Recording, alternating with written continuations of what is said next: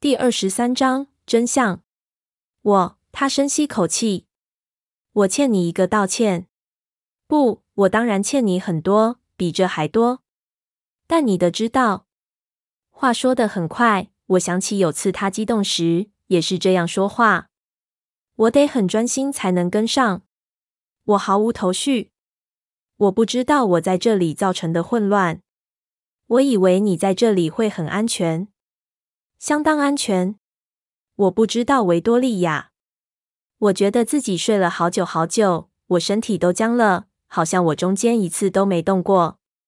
我的头仍旧晕眩、迟缓、奇怪、色彩鲜艳的梦，有一般梦也有噩梦。在我脑中盘绕转个不停，梦境如此栩栩如生，有恐怖，有天堂，全都混在一起，变成异常的混乱。有锐利的焦急和恐惧，在那令人沮丧的梦中，我双脚怎么移动都不够快。还有许多怪兽，红眼的恶魔，看似彬彬有礼，却像鬼一样恐怖。梦境如此强烈，我还记得那些名字，但梦中最奇怪的。最清楚的部分，并不是惊恐，而是天使。我不愿让天使离开，也不愿醒来。我不想再梦到那个地窖，但这个梦却挥之不去。我的心变得更加警戒。我努力想要专注在现实。我不记得那几天是怎么过来的，但我确定雅各、学校和工作之类的在等着我。我深呼吸，不知道该怎么面对其他的日子。有个冰冷的东西轻压在我前额，我挤挤双眼，更紧密的闭上。我还在做梦，但这个梦似乎反常的像真的一样。我快醒了，随时都有可能，然后梦就会结束。但我发现这感觉好真实，太真实了，对我来说不好。我想象中那像石头般坚硬的双臂环绕着我，不可能是真的。如果我让梦境继续这样发展，我之后会后悔的。怀着遗憾的叹息，我捏着眼皮，想驱散这些幻象。哦，我喘不气来，用力揉着双眼。很显然，我又过头了，一定出了什么错，导致我的想象不受控制。好吧，导致不是正确的字眼，应该说是我强迫梦境不受控制，放任我的幻觉蔓延。现在我的心突然猛地斥责自己。不到半秒，我就发现我真的疯了。我可能真的很享受这样的幻觉，因为真的很令人欣喜。我再次睁开眼，爱德华还在，他完美的脸离我不到一寸。我吓到你了吗？他焦虑的低声问。幻觉还在，这真好。他的脸，他的声音，他的气息，这一切比溺水淹死还棒。我那想象力所虚构出来的帅哥。用警戒的眼神看着我表情的变化，他的眼睛又变成黑色，还有黑眼圈，这让我吃惊。我幻想中的爱德华通常不会这样。我眨了两次眼，绝望的想回忆起我记得的最后一件真实的事。爱丽丝也出现在我的部分梦中，我不知道她究竟有没有真的回来，可能只是预兆。我想起来了，我溺水那天她回来过。哦，该死！我发牢骚，喉咙因为睡意还很浑浊。怎么了，贝拉？我不高兴地皱眉望着他，他的脸色比之前更焦虑。我死了是吗？我呻吟。我溺水死了。该死！该死！该死！这会毁了查理的。爱德华也皱起眉头。你没死，那为什么我还没醒来？我挑战地问，扬起眉毛。你是醒着，贝拉。我摇摇头。当然，当然。你当然想要我这么想。然后等我真的醒来，会更糟。等我醒来，其实我不会，因为我死了。这真可怕，可怜的查理。还有瑞尼和小个，我惊恐地说不下去。我知道你因为噩梦而把我弄混了。他露出一个短暂的笑容，看起来很严厉。但我无法想象你为什么还要停留在地狱中。当我不在时，你做出许多谋杀案吗？我苦笑。当然没有。就算我在地狱，你也不会和我在一起。他叹气。我脑中愈来愈清醒，双眼在他的脸庞与黑暗敞开的窗户间来回游移，不情愿的，很快闪过窗户，又回到他。我开始想起细节。当我缓缓的发现爱德华是真的在我面前时，我觉得有股模糊不熟悉的暖意涌上双颊。我竟然像白痴一样浪费时间。这些真的发生过了是吗？一想到我的梦竟然都是真的，就觉得不可思议。我满脑子都是那些事。看情况，爱德华的笑容仍旧严厉。如果你说的是我们在意大利差点被杀，那是的。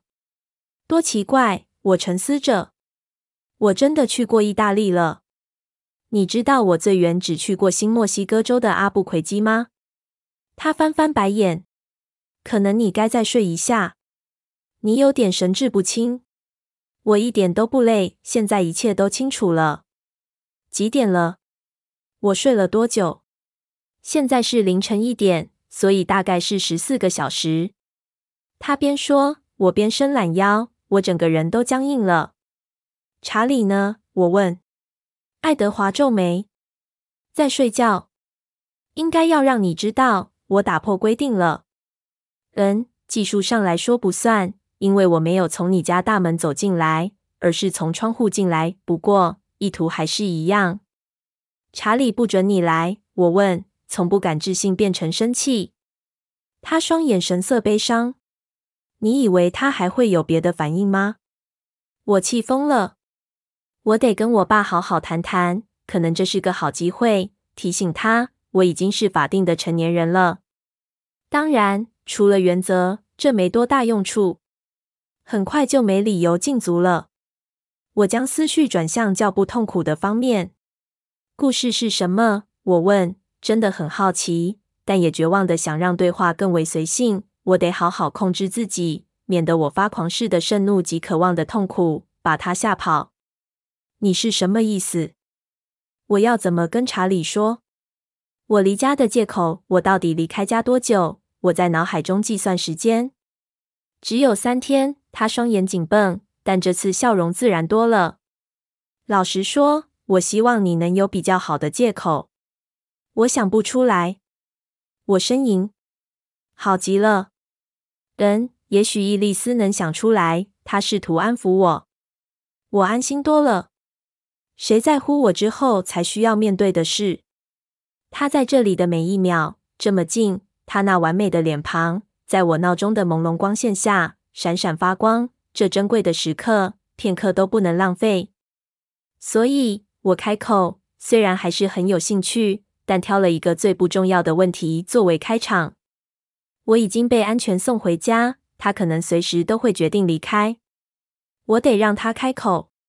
再说。听不见他的声音，这短暂的天堂就算不上完整。这三天前的那段时间里，你都做了些什么？他神情马上变得充满警惕。没什么特别刺激的，当然没有。我喃喃自语。你干嘛露出那种神情？嗯，我咬住唇，思考。因为如果到头来你只是一个梦，这就像是梦中你会说的话。我的想象力一定用光了。他叹气。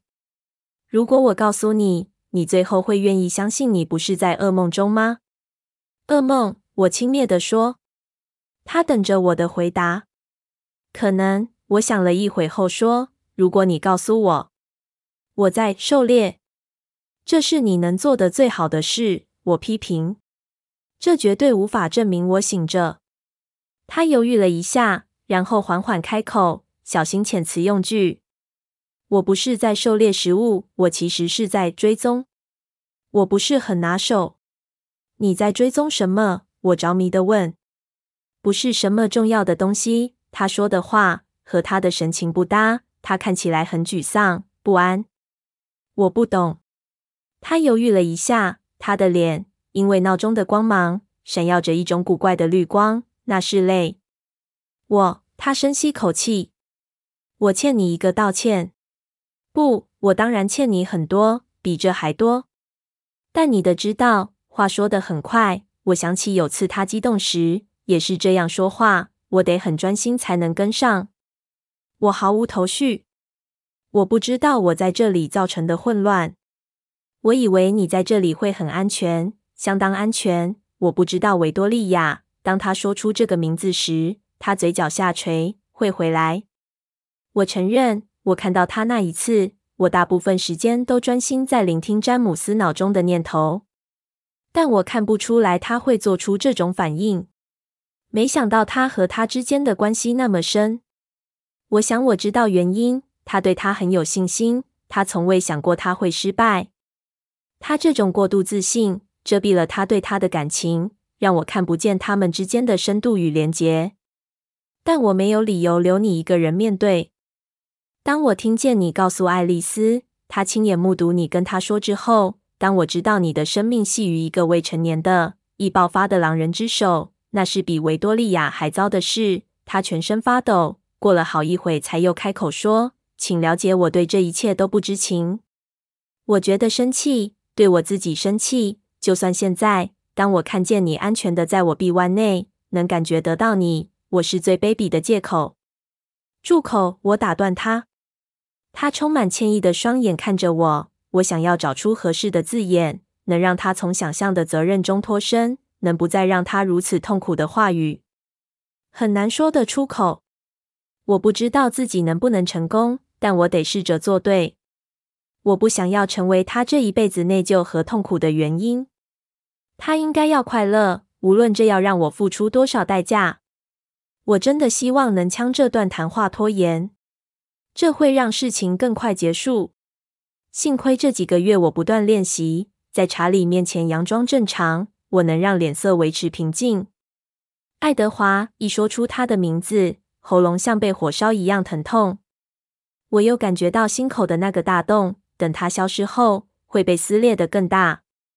我看不出来这次我要怎么活下去。这现在就得停止。你不可以这样想。你不能让内疚毁了你的生活。我在这边发生的事不是你的责任，不是你的错，这是我的生活。所以，如果下一次我在巴士面前失足或发生之类的事，你的了解都不关你的事，你不该责怪自己。你不可以因为觉得自己救不了我而自责，再跑去意大利。就算我跳下悬崖而死了，也是我自己的选择，不是你的错。我知道你，你的天性让你将这一切担在身上，但你真的不该这么极端。这是很不负责的。想想艾斯密和卡莱尔和……我说不下去了。我住口。深吸口气，想让自己平静。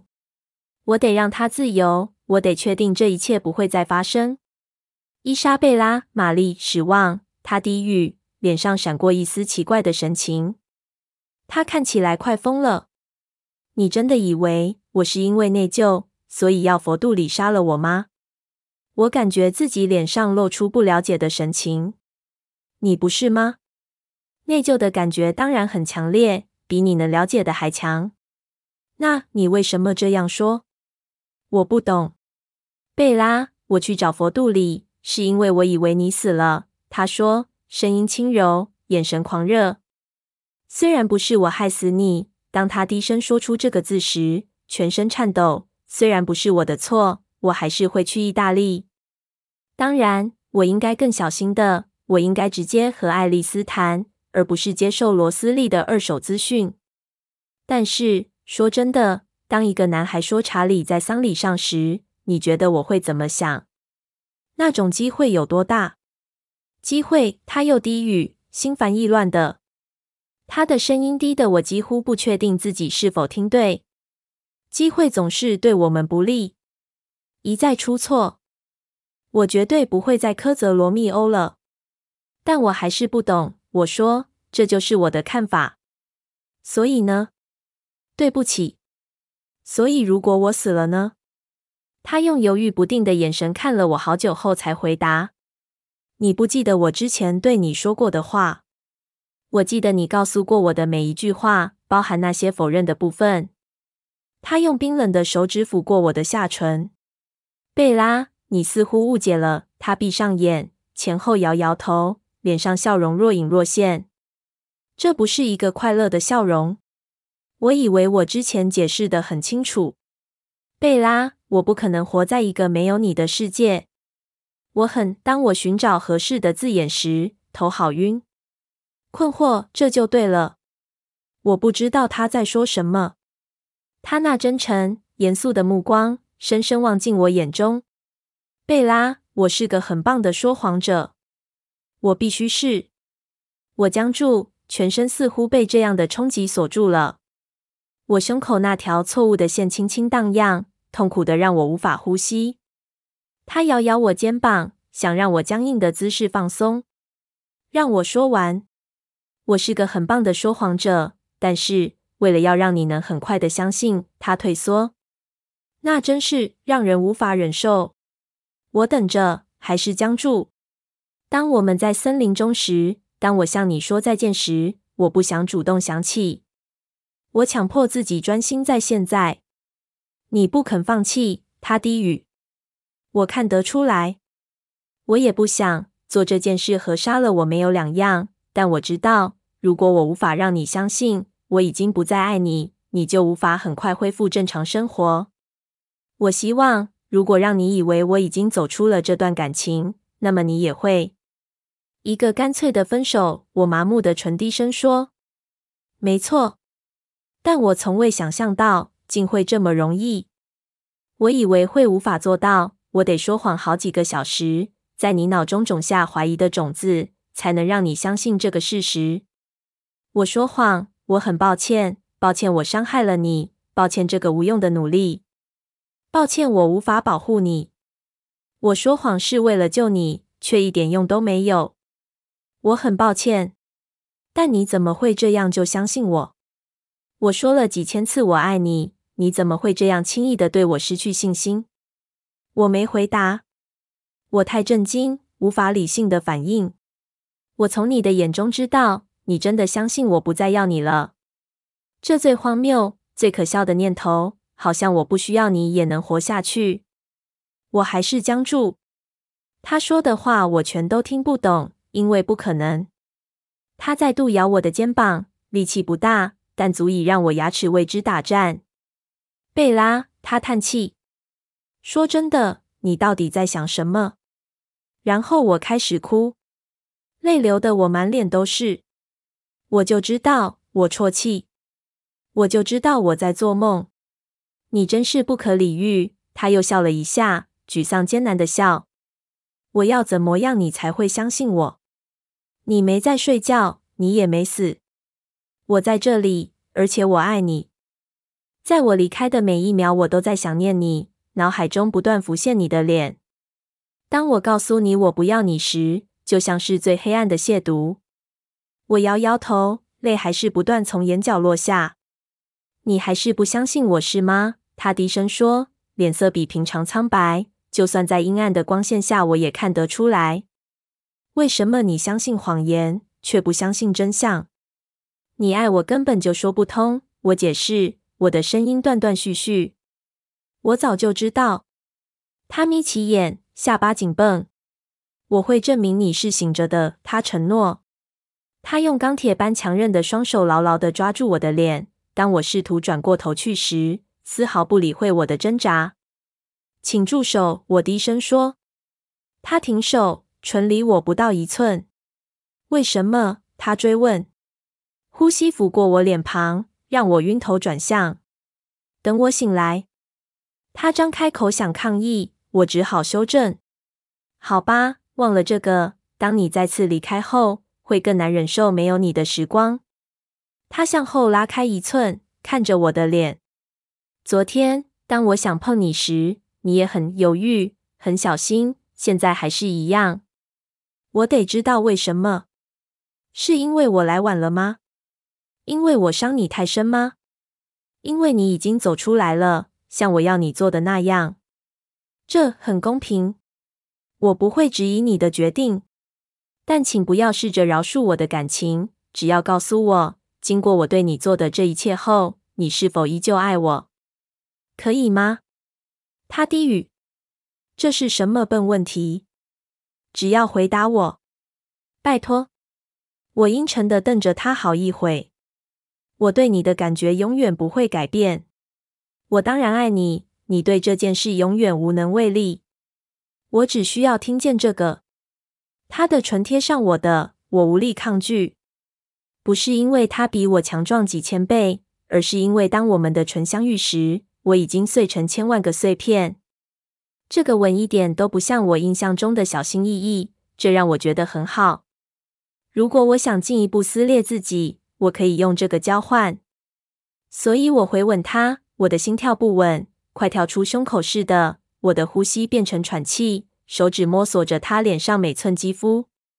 我感觉得到他大理石般的身躯紧贴着我每一寸曲线。我好高兴，他听不见我的思绪。全世界任何痛苦都比不上对这的思念。他双手摸索着我的脸庞，我也同样对他。当他的唇突然自由的瞬间，他低呼我的名字。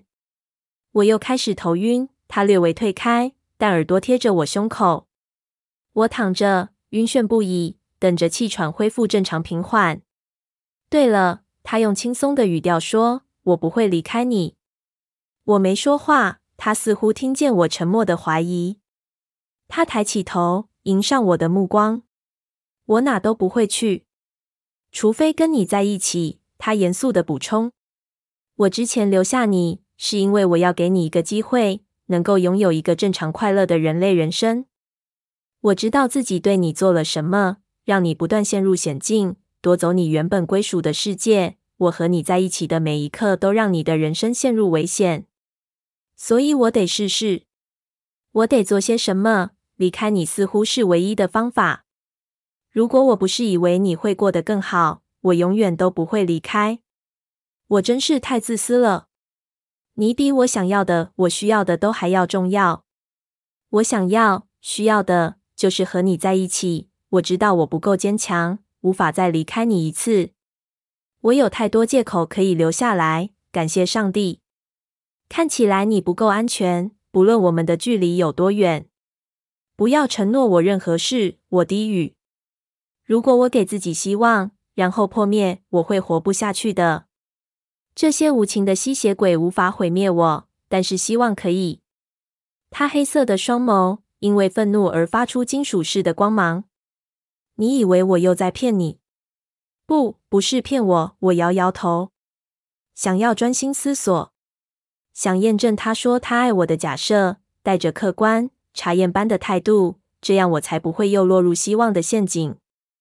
你可能是真心的，现在，但明天呢？当你又想起你之前想离开的那些理由呢？或是下个月，等贾斯伯又想咬我时，他退缩了。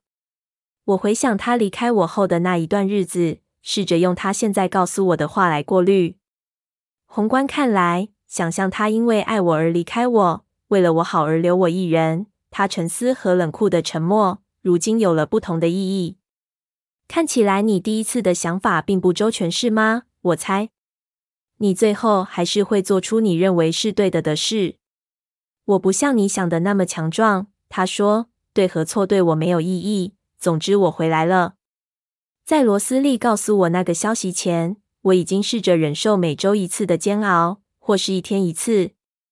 我努力抵抗，变成一小时一次，那只是时间的问题，那没什么。想要出现在你窗前，求你再次接受我。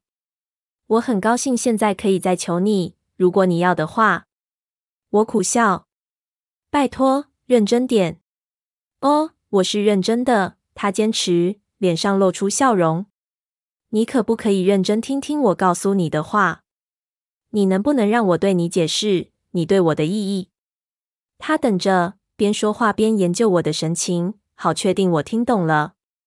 在你出现之前，贝拉，我的生活就是五月的夜晚，黑暗，但有些星星点出光芒和理性。然后你像一道流星划过我的天际，突然间，一切都像着火似的变得明亮、美丽。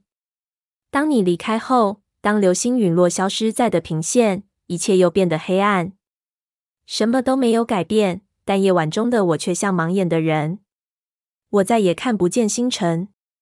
一切都失去理性。我想要相信他，但他说的就像是我失去他的生活，而不像是他失去我。你的双眼会适应的，我咕哝。这正是问题，没办法做到。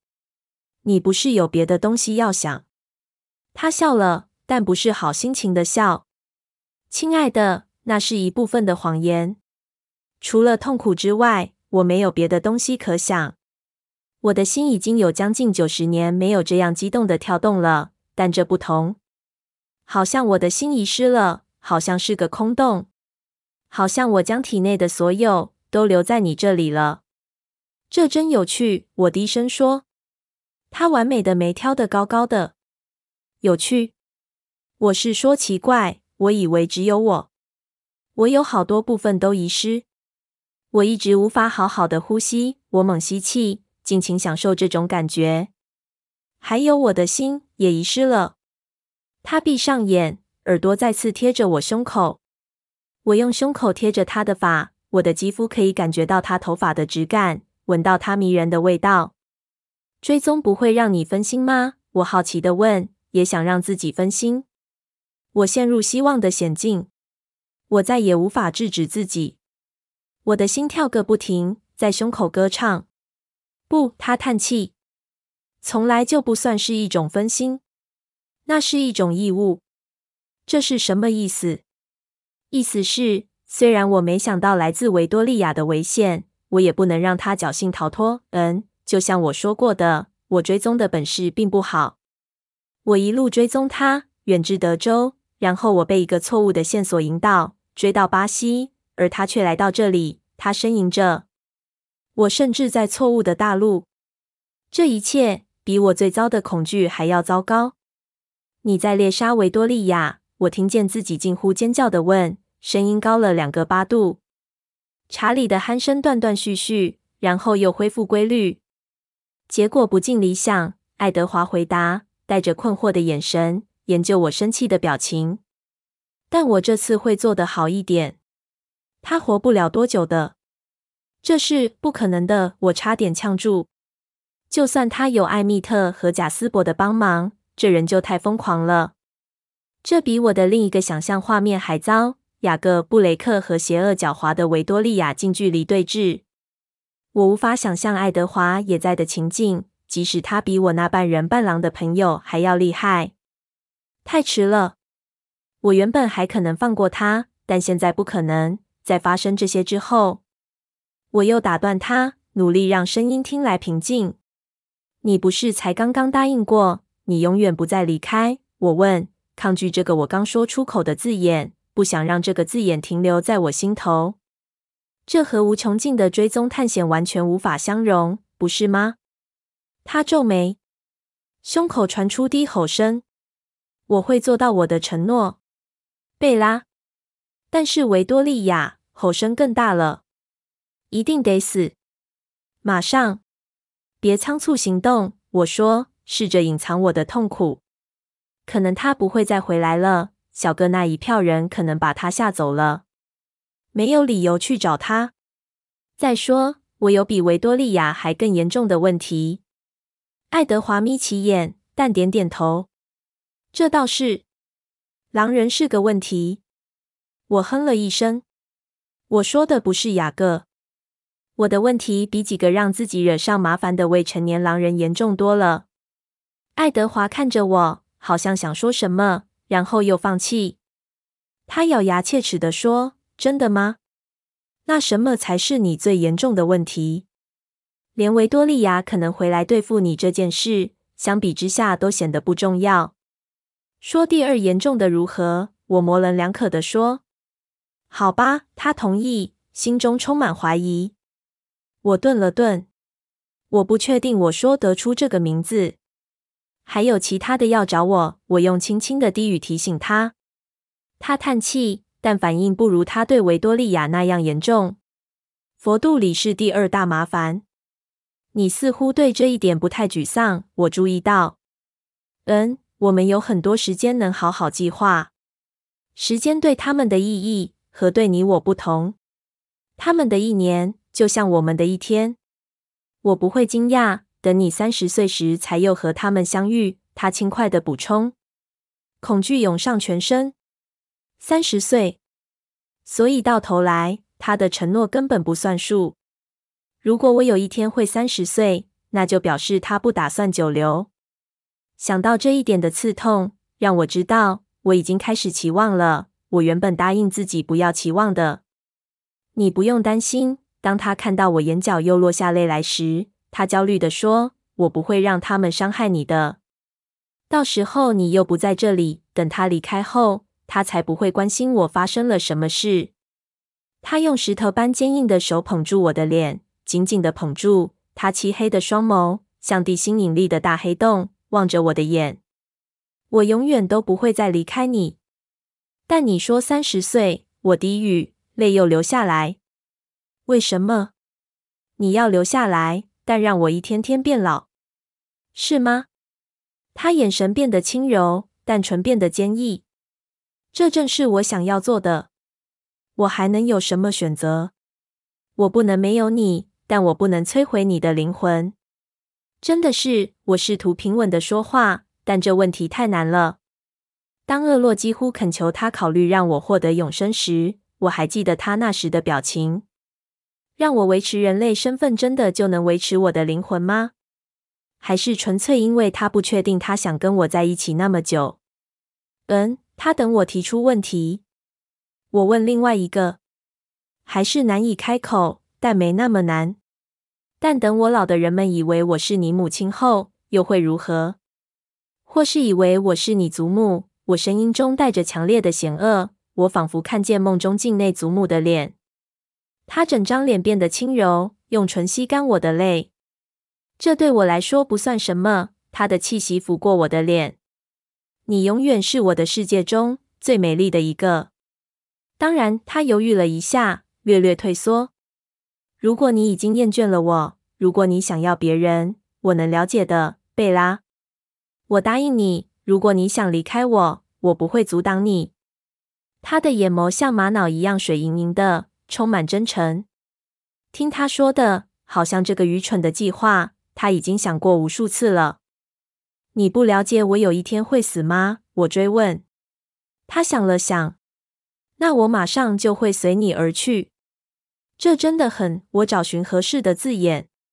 病态，贝拉，这是唯一正确的方法。能离开？我们暂停一下。我说，觉得愤怒让我更加清醒，更容易决定。你还记得佛度里士吗？我无法永远维持人类身份。他们会杀了我。也许他们不想等到我三十岁。我嘶声说出这个字。你真的认为他们会忘记？不，他缓缓的回答，摇摇头。他们不会忘记。但是。但是，当我警惕的看着他时，他露出一丝苦笑。可能我不是唯一发疯的人。我有一些计划，那些计划，我说出的每一个字都很酸。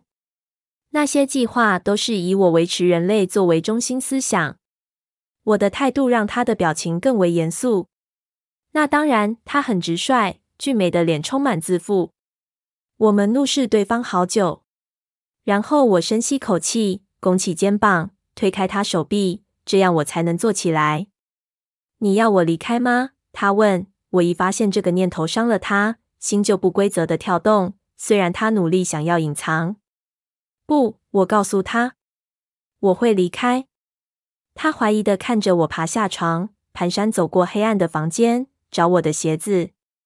我能请问你要去哪里吗？他问。我要去你家，我告诉他，还是茫然的摸索着。